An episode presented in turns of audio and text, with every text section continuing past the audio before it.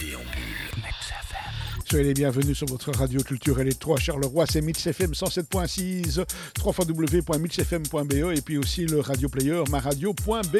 Adaptation et bande dessinée est un livre qui se veut une éloge de la fidélité signé Jean Battens aux éditions des Impressions Nouvelles. La bande dessinée, comme toutes les formes artistiques, puise de tout temps son inspiration à des sources très variées et assez régulièrement dans la littérature. Nous parlons alors d'adaptation, une adaptation d'une forme de récit à une autre.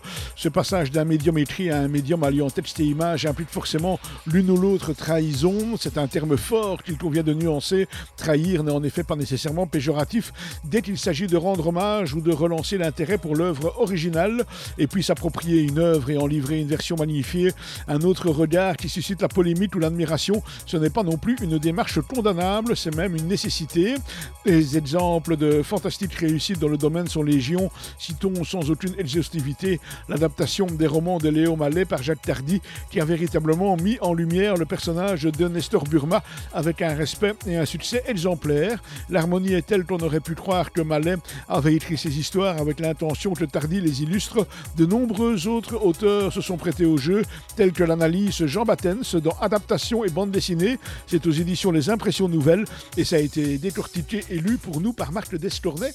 On vous souhaite plein de bons moments à l'écoute des programmes de Mix FM. Je rappelle que tous les soirs à partir de 20h, vous avez rendez-vous avec la Mix DJ Night.